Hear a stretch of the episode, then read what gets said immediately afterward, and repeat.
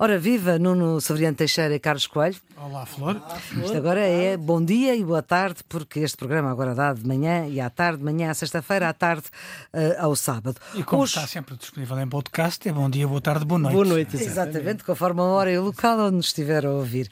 Nós hoje combinámos fazer uma falsa abertura desta edição, número 16 do Geometria Variável, porque aconteceu uma coisa que vai constar da cronologia deste ano de 2020. Vão constar muitas coisas, mas isto vai constar seguramente. Há uma portuguesa que é atriz, que é realizadora de primeira obra, que ganha prémios em Veneza, quatro no Festival de Veneza.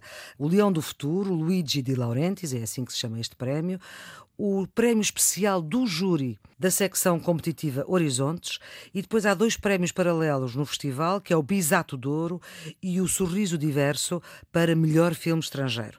À Antena 1 e ao telefone com o jornalista Joaquim Reis, Ana Rocha e Souza, assim se chama esta atriz, realizadora de 41 anos, a dar conta da surpresa e da vontade de mudar uma lei no Reino Unido. É a possibilidade de, de ganharmos alguma coisa mas quer dizer, não, não me passou pela cabeça nunca que fossem estes prémios. Fiquei mesmo muito surpreendida, muito emocionada. É incrível. É importante uh, este prémio, nomeadamente para o tema que o próprio filme aborda. Estes prémios eu acho que são muito importantes, acima de tudo, por causa disso. Qual pensa que vai ser, por exemplo, a reação em Inglaterra? As críticas que tivemos, que eram menos positivas, vinham de Inglaterra. E o importante, o importante é que o tema seja falado, porque a verdade é que isto continua a acontecer. Um segundo prémio seria este filme estar na base de uma consciencialização da sociedade inglesa sobre este tema? Sim, sem dúvida nenhuma. Eu acho que esse era o melhor prémio. Seria conseguir que a lei no Reino Unido fosse repensada. Muito mais do que uma expressão artística, este filme era para isso, era para passar a mensagem e para tentar alcançar mudança. Mais do que uma expressão artística, é tentar alcançar a mudança, é o que diz Ana Rocha e Souza, à Antena 1. Esta é uma afirmação política. É claramente uma afirmação política e uma afirmação justificada. Eu, quando exerci funções no Parlamento Europeu, recebi várias queixas. Devo confessar que nenhuma de portugueses, quer relativamente à tutela de menores no Reino Unido, quer a tutela de menores na Alemanha. Eh, todos nós compreendemos que, no caso de maus tratos, faz sentido que as crianças sejam retiradas a famílias que, que as tratam mal. Mas há casos limite em que não se percebe se se ganha mais em retirar a família à criança ou tentar enquadrar a criança com alguns apoios sociais. E tem havido, em alguns casos, sobretudo no Reino Unido e na Alemanha, claramente exagero dos serviços que têm essa responsabilidade? A, a, a arte é, vale por si, vale pelo valor estético da beleza. Mas quando a arte, para além disso, consegue transformar a sociedade, ela é mais arte por isso. E acho que este é um desses casos é um caso, é, é, um filme que traz uma mensagem, mensagem política, que procura transformar. Estamos com o Nuno Severiano Teixeira, é professor universitário, presidente do IPRI, Instituto Português de Relações Internacionais, Carlos Coelho, antigo eurodeputado do PSD, presidente da plataforma Nossa Europa. A produção é Diana Fernandes, hoje os cuidados técnicos de emissão de Guilherme Marques.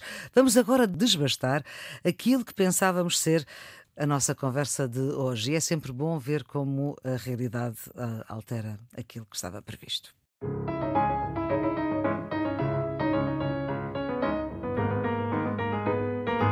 Temos o discurso da União? Que vai ser em Bruxelas.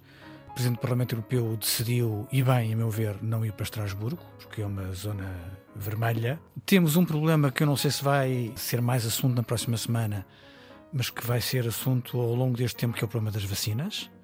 Não apenas da interrupção dos testes, que soubemos esta semana, mas da luta entre as potências, ou seja, olhar as vacinas como um instrumento de luta geoestratégica.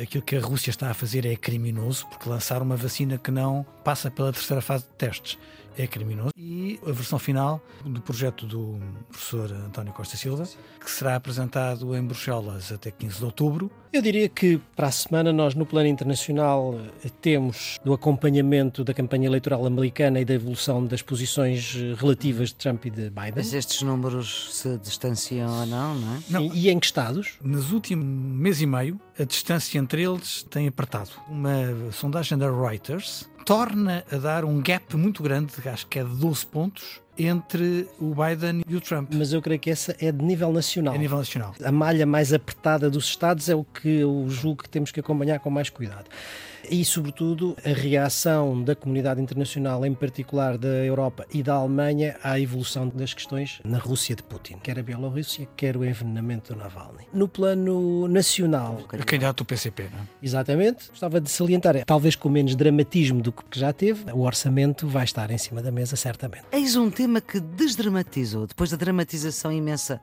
que o Primeiro-Ministro fez desse tema, se não fosse à esquerda havia crise porque com o PSD jamais. Oh, Flor, se você ouvisse os programas do Geometria Variável, teria visto que, que, que quer o Nuno, quer eu, disseram isso já há alguns meses atrás.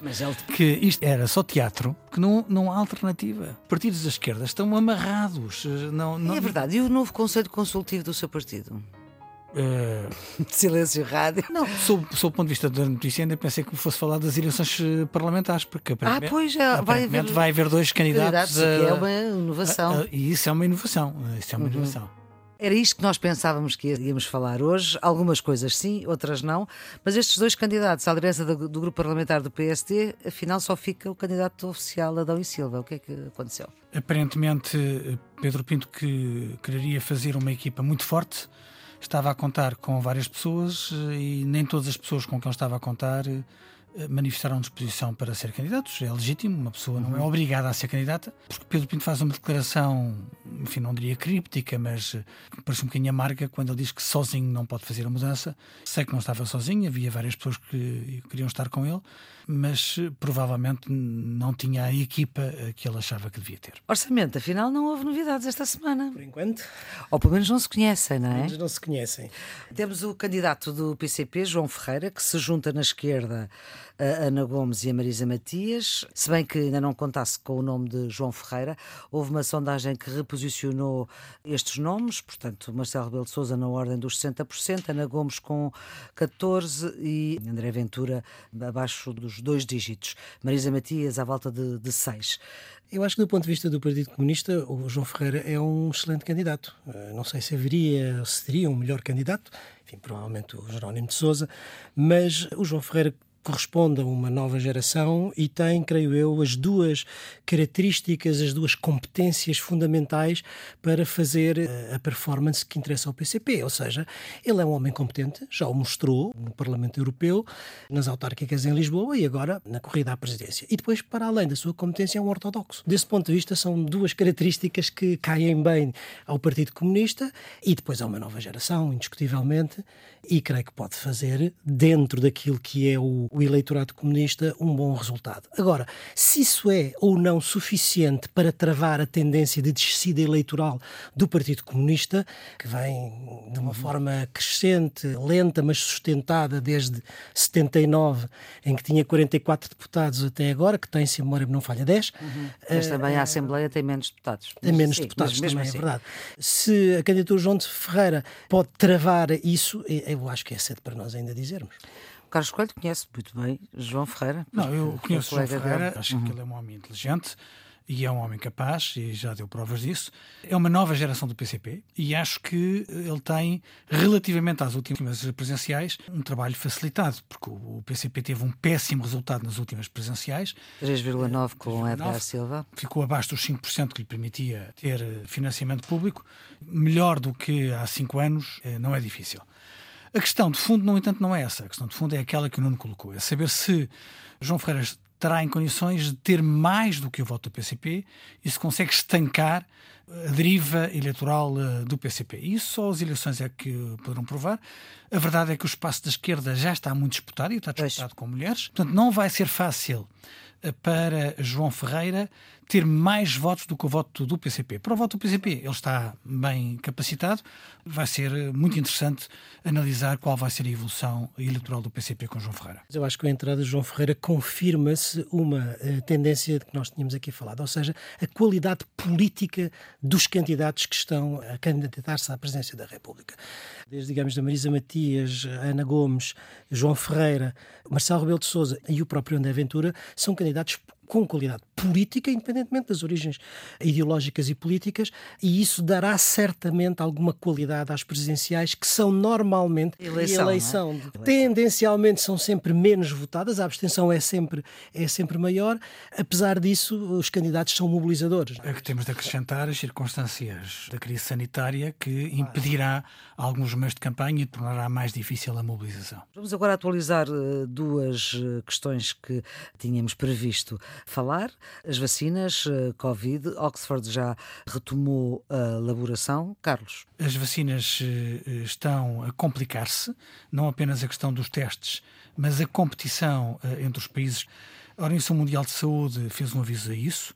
A senhora Ursula von der Leyen, no discurso do Estado da União, disse que o nacionalismo das vacinas coloca vidas em perigo e que só a cooperação é que permite salvar vidas. E diz também que ter vacina não é suficiente, é necessário que ela chegue às pessoas. Portanto, a questão das vacinas é um terreno cada vez mais pantanoso e temos que ter respostas públicas e eficazes enquanto é tempo. Mais pantanoso e ao mesmo tempo mais importante do ponto de vista político internacional. A pandemia em geral, a vacina em particular, transformou-se num polo de luta política e em torno de dois modelos um é o do nacionalismo da vacina, como certo. disse Ursula von der Leyen, e outro é o da cooperação internacional. Estes dois modelos que estão em disputa em torno da vacina são também dois modelos de organização da ordem internacional. E isso é interessante que a vacina tenha polarizado essa questão. Não, e temos que acrescentar isso. As pressões políticas, o exemplo maior é Trump, em aligerar a fase de testes, isto é, simplificar o processo, com riscos para a saúde pública, para ter uma vacina antes das eleições eh, americanas, o que é criminoso. Trump e Putin. Trump e Putin, com certeza. Trump e Putin. A propósito das eleições americanas, eh, há alguma atualização daqueles estados mais.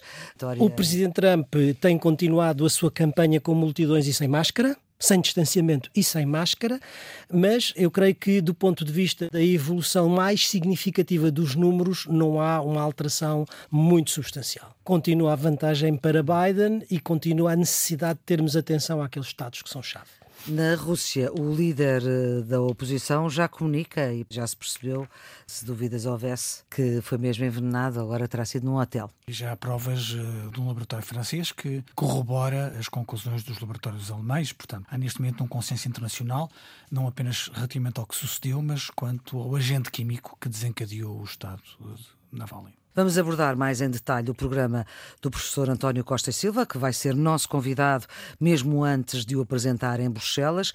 Um plano que teve mais de mil contributos e que uh, vamos dedicar um geometria variável a este programa.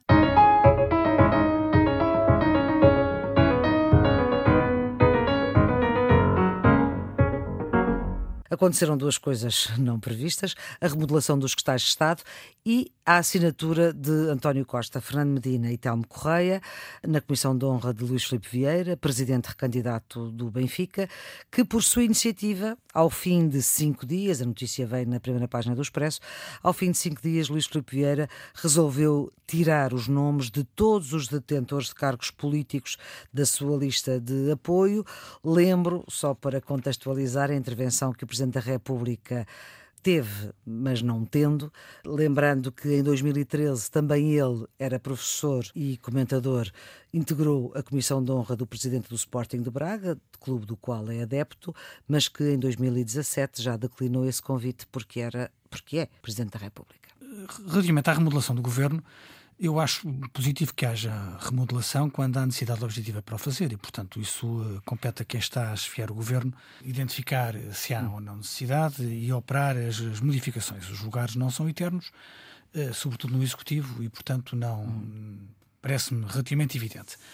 Ficámos a saber publicamente que houve membros do governo que pediram para sair e que houve outros que saíram sem terem pedido e, portanto, foram despedidos houve necessidade de colocar secretários de Estado em outros lugares, nomeadamente nas comissões de coordenação regional, que Não, vão isso, passar Isso a ser... aparentemente terá detonado o processo, é o caso de Apolinário, mas também houve ministros, Pedro Nuno Santos e Marta Temido, que quiseram substituir secretários de Estado e, portanto, contra a vontade deles, disseram que, que eles tinham que sair e para serem substituídos por outros. O que é perturbador aqui é a análise pública que vários fizeram de que esta alteração do elenco de secretários de Estado terá sido um pretexto para tapar a crítica pública à questão do futebol. Portanto, ganhou foros de, de escândalo e era necessário um facto político para tapar isso e que a remodelação do governo terá sido colocada eh, nesta altura para eh, a, especulação, mas não, não é improvável, não é improvável.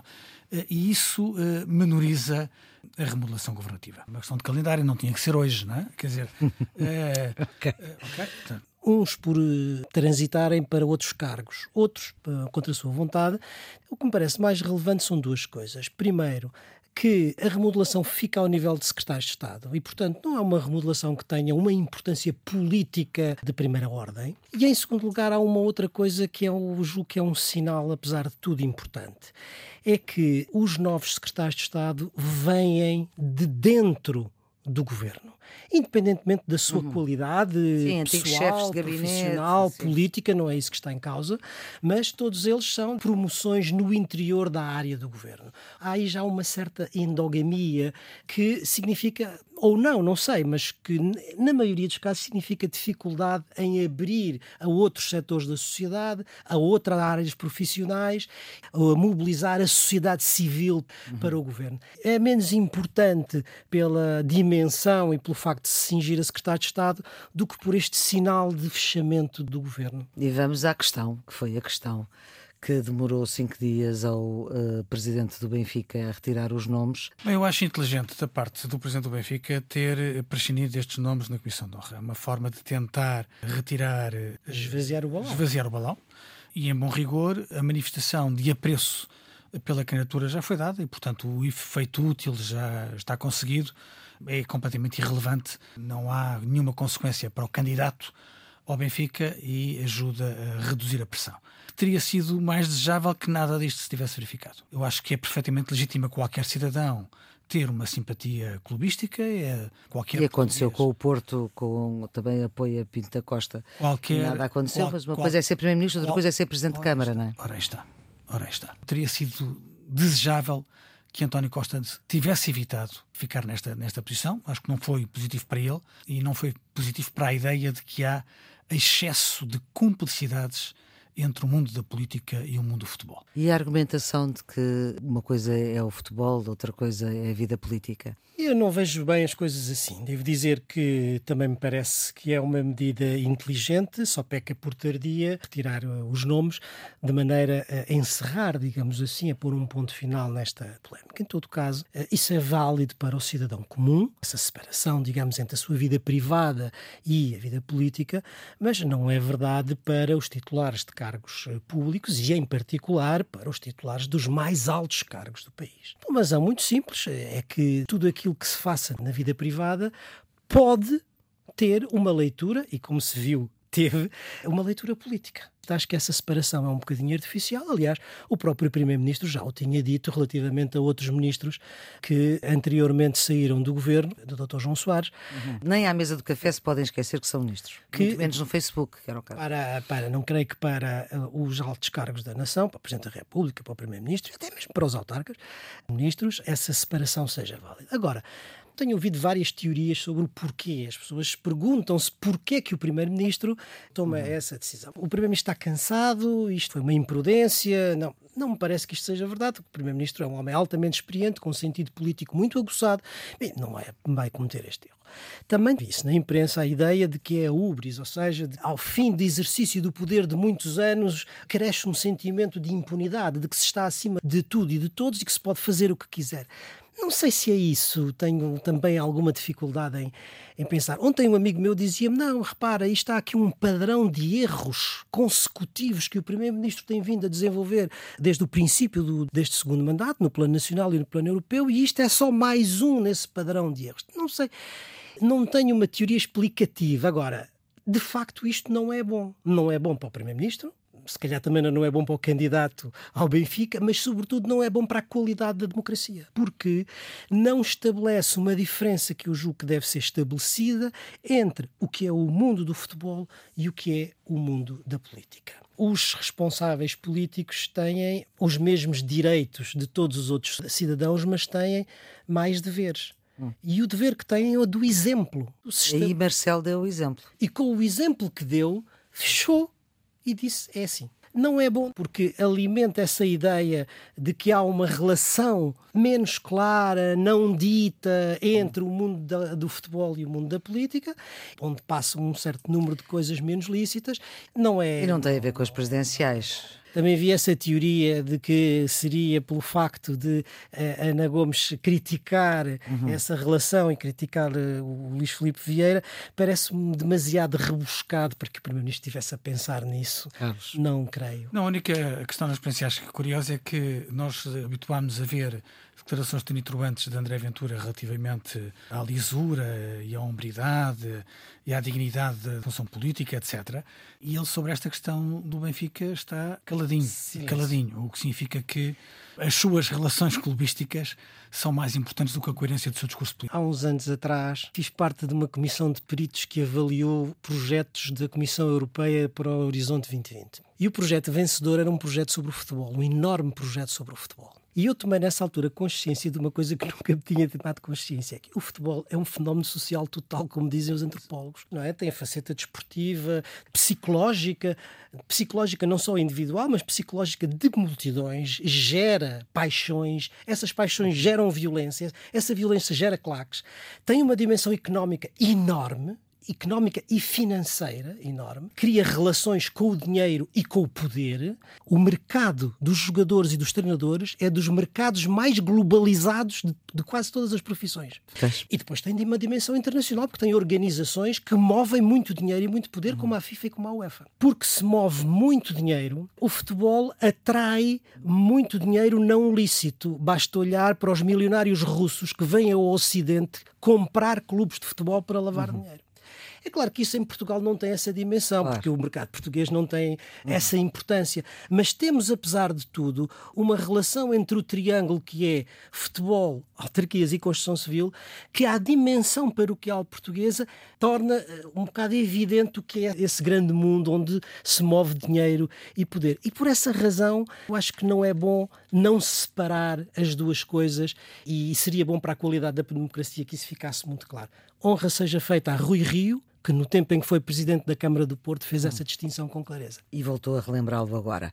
Enchentes há no futebol, não houve na Festa do Avante, mas houve em Fátima, inesperadamente, num 13 de setembro. O Presidente da República fez uma referência que me parece perfeitamente justificada, dizendo que o que o preocupa é a percepção pública. Eu não tenho dúvidas que as autoridades religiosas fizeram o melhor para garantir o distanciamento social e fecharam os portões quando viram que um terço da lotação estava. Muito para lá. Mas a ideia de que se correram riscos está, e ninguém sabe qual é a leitura que amanhã se vai fazer se se descobrir que houve um surto, dois surtos de contaminações que resultaram. Mas aqui a questão também é um bocadinho a dualidade de critérios, o que se falou da festa do Avante. Houve aqui um problema de expectativas. É que relativamente à festa do Avante, achava-se que aquilo ia ser uma enchente e acabou por não ser. E tanto quanto toda a gente me diz ninguém estava à espera desta enchente. De um lado tivemos a crónica de uma não enchente anunciada. E aqui foi, e aqui foi exatamente o contrário. Eu acho que não há dualidade de critérios, eh, como aliás o Presidente da República teve a ocasião de, sublinhar e bem. O que houve foi uma percepção do risco invertido. Também já, já aqui critiquei a obstinação do Partido Comunista em realizar a festa do Avante nos moldes em que o fez e hoje não posso deixar de avaliar negativamente a forma como as coisas se passaram no Santuário de Fátima no dia 13 de setembro. Existe uma coisa chamada planeamento, existe uma coisa chamada previsão. Apesar de tudo, não é isso que a mim me parece o mais importante no meio disto tudo. Ou seja, não é a atitude dos organizadores neste campo. A mim o que me faz mais impressão é a ausência, a omissão do Estado nestas matérias. Porque tratam-se de eventos de massas. E quando há eventos de massas, primeiro, deve haver um tratamento sob um princípio de igualdade. E, em segundo lugar, deve haver uma orientação genérica que possa, de acordo com os princípios sanitários, dar uma orientação para quem organiza esse tipo de. Como isto não acontece, acontecem estas coisas. Exatamente. Portanto, não é por ser um acontecimento desportivo, religioso, político ou cultural que se alteram os critérios, porque são sempre sempre acontecimentos de massas. E como digo, os acontecimentos de massas devem ser iguais para todos, deve haver uma orientação política geral que depois se adapta tecnicamente a cada uma das situações.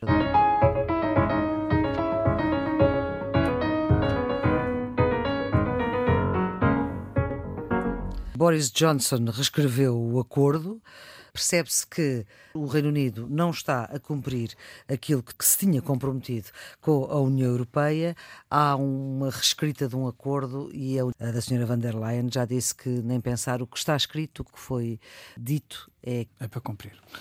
Houve um cenário de conflito e de terrorismo na Irlanda. Foi possível criar, com o patrocínio da comunidade internacional, um clima de apaziguamento e fizeram-se os acordos de Sexta-feira Santa que determinaram um conjunto de obrigações entre a parte da Irlanda do Norte, que é território britânico, e a República da Irlanda.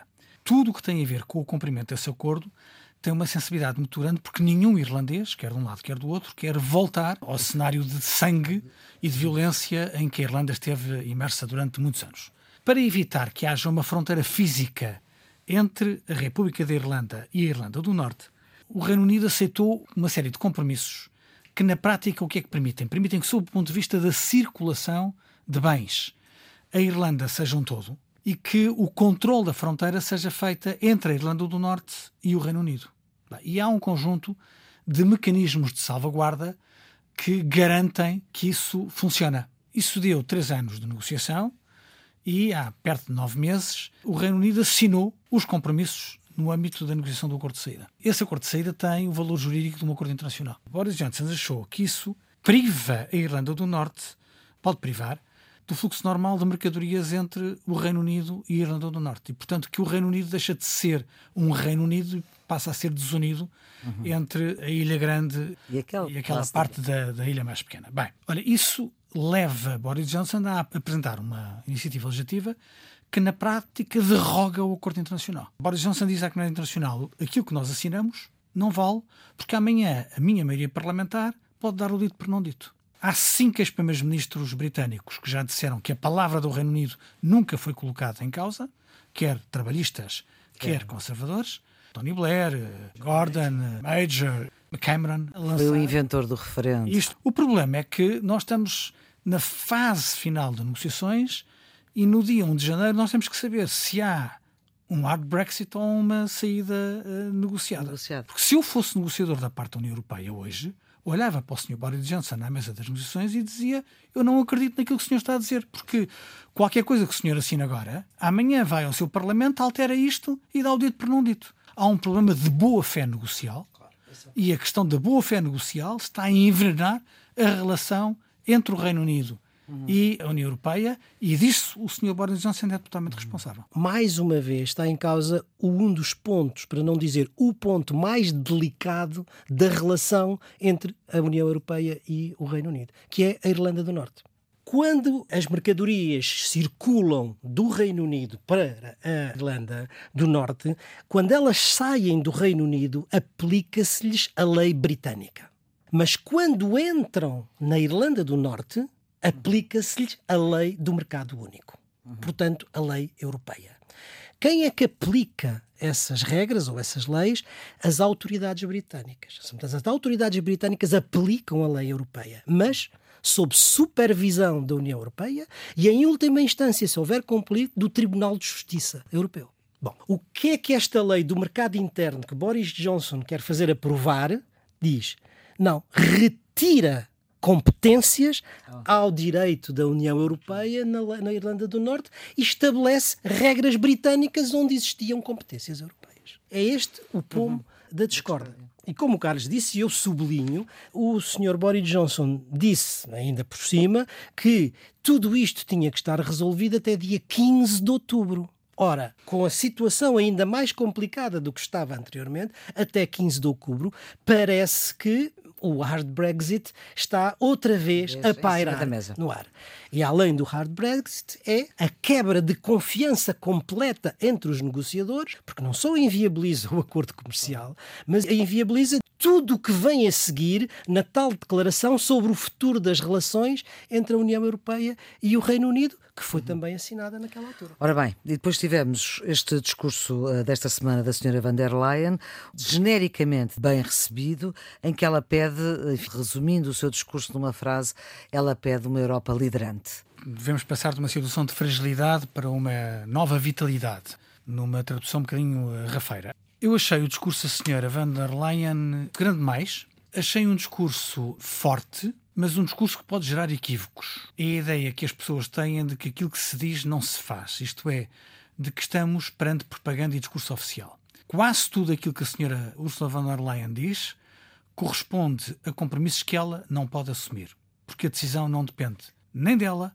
nem da Comissão Europeia, nem sequer do Parlamento Europeu. A decisão depende do Conselho. Ou seja, e depende dos governos Depende dos governos. E eu não estou a ver nada de que o Conselho vá ser mais simpático a seguir ao discurso da senhora do que foi antes. A senhora van der Leyen disse que era necessário um relatório sobre o Estado de Direito da União. Como é que o Conselho vai aceitar isso se não está a ser capaz de tomar nenhuma, nenhuma decisão relativamente à Hungria, por exemplo, e não está a tomar nenhuma decisão relativamente ao condicionamento dos fundos pelo respeito pelos direitos humanos? Mas acho que era isso que ela queria dizer. A senhora diz que é necessário um salário mínimo europeu. Como é que o Conselho vai aprovar isso quando não consegue decidir sobre nenhum mecanismo de resseguro do desemprego. Isto é, disse coisas muito interessantes, mas que não dependem dela. E, portanto, eu vejo toda a gente a dizer, grande discurso, a Comissão Europeia vai dar o salto qualitativo, mas vai dar o salto qualitativo como se não depende dela. Quer dizer, ela pode comprometer a iniciativa, porque isso é da competência dela. Tomar a iniciativa é da competência dela.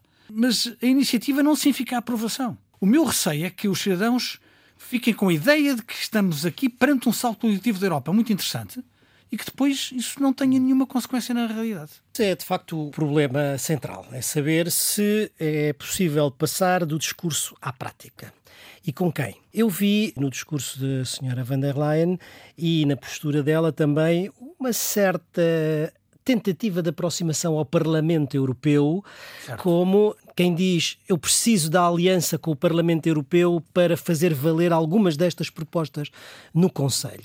Há também esta ideia que fica um pouco no ar de que no equilíbrio de poderes no triângulo institucional da União, a Comissão precisa do Parlamento e se aproxima dele para poder fazer valer algumas destas ideias no Conselho. Se vai ou não conseguir, não sei, eu espero muito que consiga. Agora, em relação ao discurso ele próprio, eu acho que este discurso marca uma diferença e marca uma diferença bastante substantiva em relação aos discursos dos antecessores da senhora van der Leyen. E um para mim, era Durão Barroso. fiquei agradavelmente surpreendido. Mas também um deles era Jacques Delors. O discurso tem duas componentes que são diferentes. Uma virada para a União internamente, onde se afirma a história de um progresso de integração na área da saúde, o que é normal em momento de pandemia e depois da forma como no início a União Europeia agiu de uma forma completamente descoordenada na resposta a alguns dos Estados-membros, particularmente a Itália e a Espanha.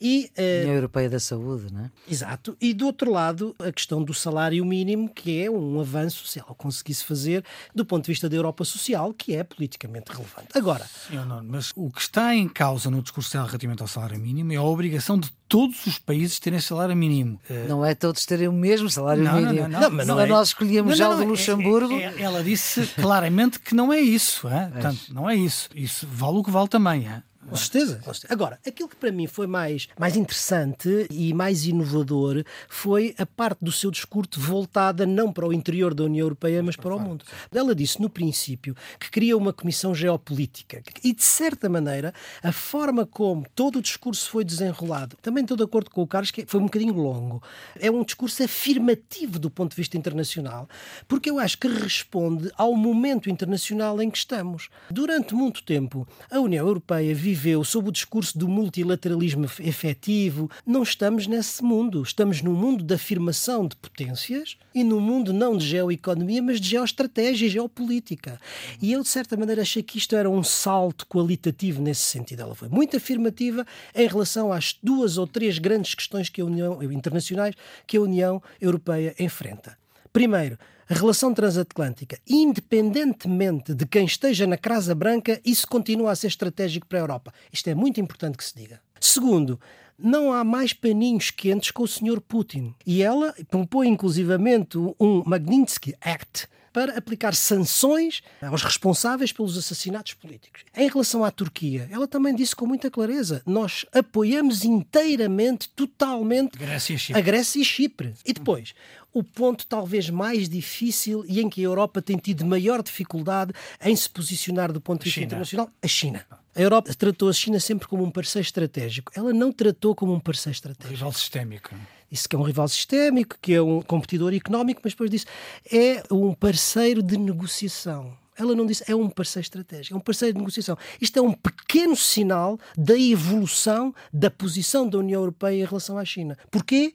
Porque a pandemia mostrou uma coisa muito simples: a dependência total e completa da União Europeia em relação à China em coisas do mais básico. Como e as isso, máscaras, por e exemplo. isso está de acordo com todo o projeto de reindustrialização da Europa naquelas duas áreas que ela própria já deu como prioridades e que são muito importantes, ou seja, o Acordo Verde e a, a digitalização. São duas áreas de reindustrialização que permitem maior competitividade económica, maior autonomia da União Europeia em relação à China, o que significa reduzir, encurtar, trazer para dentro de casa as cadeias de valor e fazer estocagem das coisas que precisamos. Portanto, autonomia estratégica em relação à China. Eu também li isso no, no discurso da senhora van der Leyen. Sem concessões em relação aos direitos humanos. Minorias na China e Hong Kong.